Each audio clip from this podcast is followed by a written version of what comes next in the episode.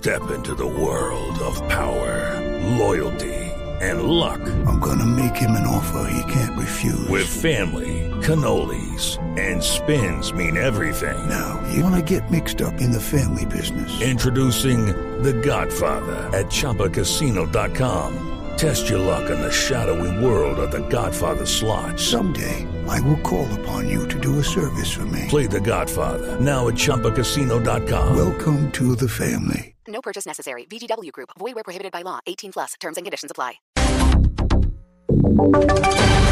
Voces y sonidos de Colombia y el mundo en Blue Radio y BlueRadio.com, porque la verdad es de todos.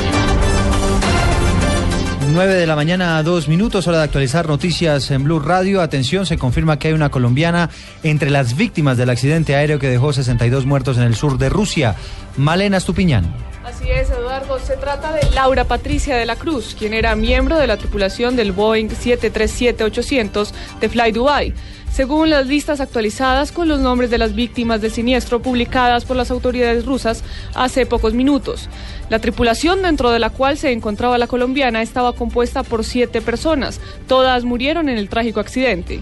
Entre los 62 fallecidos también había dos españoles, Alejandro Alaba Cruz y Javier Alejandro Curbelo, igualmente miembros de la tripulación del vuelo FZ-981 procedente de Dubái que se estrelló en el aeropuerto de Rostov del Don. La mayoría de los pasajeros fallecidos eran rusos, prácticamente todos residentes de la región de Rostov del Don que habían viajado a los Emiratos Árabes como turistas. Malena Estupiñán, Blue Radio. Gracias, Malena. Y atención a esta primicia de Blue Radio. El Instituto Nacional de Salud confirmó que en lo corrido de este año han muerto más de 40 niños por desnutrición en todo el país. David Gallego. Eduardo, según el Instituto Nacional de Salud en el país ya se han notificado 42 muertes en niños por diferentes patologías que registran desnutrición como uno de los diagnósticos. En la semana epidemiológica número 10 se notificaron nueve casos, tres de esta semana y seis de las semanas anteriores notificados tardíamente. Lo preocupante es que la cifra puede ser mayor, ya que el instituto solamente notifica a los niños fallecidos menores de 5 años, limitando así la cifra de niños mayores a esta edad. A pesar de varios casos conocidos por Blue Radio, en La Guajira el instituto solo ha notificado siete en ese departamento. Magdalena lleva cinco, cuatro en Meta y Tolima y Chocó. Cada uno con tres. Valle igual Bichada. David Gallego Trujillo, Blue Radio. Gracias, David. 9 de la mañana, cuatro minutos. Vamos ahora a Cartago, en el Valle del Cauca, donde está creciendo el drama de los damnificados por el incendio de enormes proporciones que dejó tres muertos y por lo menos 50 viviendas destruidas. En ese lugar está Freddy Gómez. Eduardo, buenos días. El panorama es desolador. Gente llorando, familias enteras buscando algún tipo de ayuda. Las están reuniendo en una vivienda muy cercana para poder iniciar lo que sería el censo de lo que pasó. Pero nos acompaña Giovanni Mosquera, que fue una de las personas que ayudó a rescatar los cuerpos. Giovanni, ¿dónde estaban los cuerpos y por qué estas personas no pudieron salir? ¿Quiénes eran estas personas? La, señora de, la, señora de edad no podía salir porque le dolían los piecitos. Y el niño estaba muy pequeñito y la otra se de trastorno mental. Entonces ahí ella es la que acompañaba a la señora. Viendo tanta candela y el, el techo les desplomó y los de ella guardaron en el, en el baño donde el techo les desplomó, quedaron allá.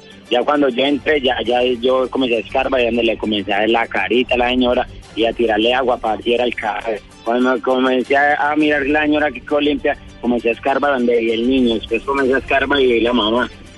A esta hora, Giovanni Mosquera está siendo trasladado a un centro asistencial cercano, pues presenta quemaduras de primero y de segundo grado. Desde Cartago, en el norte del valle, Freddy Gómez, Blue Radio. Freddy, gracias. Nueve, cinco minutos. La aerolínea Viva Colombia confirmó a Blue Radio que las personas que protestaron en esta mañana en el Dorado de Bogotá no abordaron su vuelo porque llegaron tarde. Carlos Albino.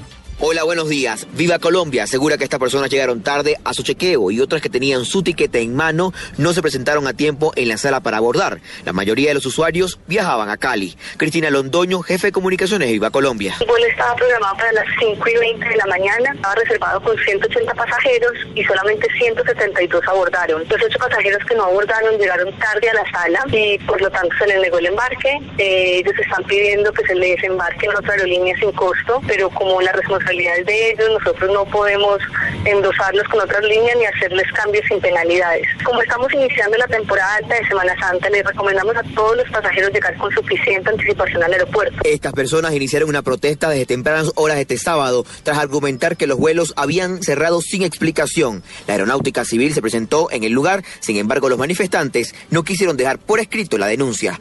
Carlos Arturo Albino, Blue Radio.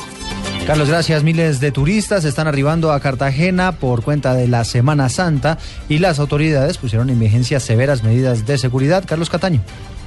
Son cerca de 40.000 los vehículos que llegarán a Cartagena con turistas a bordo con motivo de la Semana Santa. Para minimizar los trancones y evitar graves accidentes, las autoridades han establecido una estrategia integral de seguridad y control.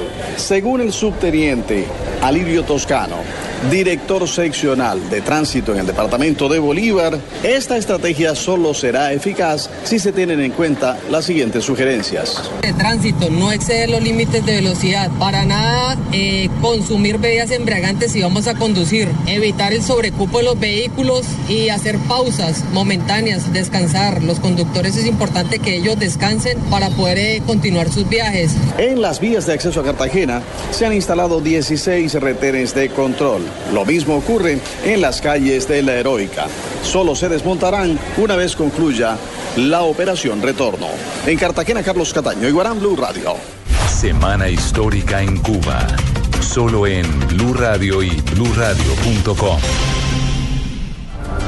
El cierre de la cárcel de Guantánamo, la libertad de expresión, el acceso a la justicia serán algunos de los puntos centrales del encuentro entre los presidentes Barack Obama y Raúl Castro. Crece la expectativa con respecto a la llegada del mandatario de los Estados Unidos a la isla. Histórico encuentro que está cubriendo Silvia Batiño.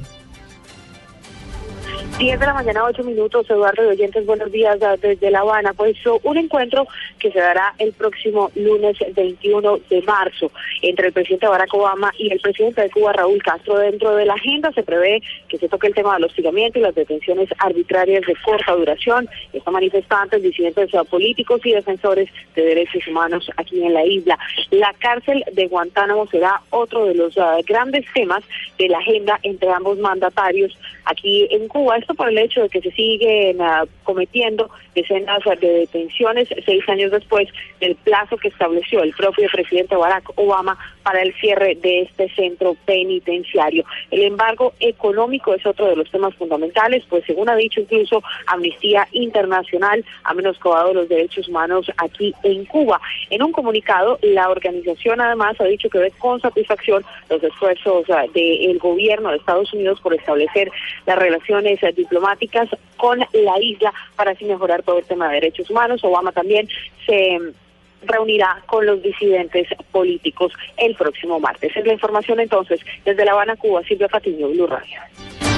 Gracias Silvia, hablamos ahora de deportes. El colombiano James Rodríguez volverá a jugar mañana con el Real Madrid después de haber tenido descanso en la fecha anterior ante Las Palmas. Pablo Ríos. Eduardo, buenos días. Antes de unirse a la concentración de la selección Colombia, James Rodríguez entró en la convocatoria de los 19 hombres convocados por Zinedine Zidane para el partido de mañana frente al Sevilla por la fecha 30 de la Liga Española. Ese compromiso será a las 2 y 30 de la tarde. Por otro lado, en la Liga Inglesa, a esta hora sigue jugando el Arsenal de David Ospina. El colombiano no ha recibido goles. Su equipo sigue ganando 2 a 0 con anotaciones de Dani Welbeck y Alex Iwobol. Y en otra noticia también importante, Carlos Sánchez podría retornar, retornar hoy a las canchas después de diciembre, última vez que jugó con el Aston Villa. Su equipo enfrenta hoy al Swansea a las doce y media del mediodía. Por último, en Alemania, a las nueve y treinta, el Mainz con John Córdoba como titular jugará como visitante frente al Werder Bremen. Pablo Ríos González, Blue Radio. Noticias contra reloj en Blue Radio. 9 de la mañana, 10 minutos, noticia en desarrollo. Las autoridades reportaron el rescate de cuatro pescadores artesanales cerca a la isla de Providencia en el Caribe colombiano.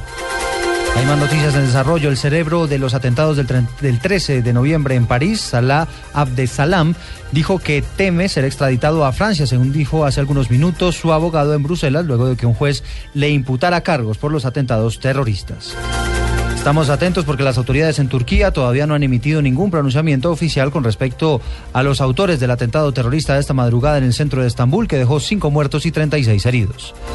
Y la cifra que es noticia hasta ahora son las siete personas que este año han fallecido por malaria en Colombia, de acuerdo con la más reciente cifra que entrega el Instituto Nacional de Salud. La ampliación de estas noticias las encuentra en blurradio.com. Sigan con en Blue Jeans. CIESA, la casa desarrolladora de software para empresas líder en Colombia, presenta la hora en Blue Radio. En Blue Jeans, 9 de la mañana.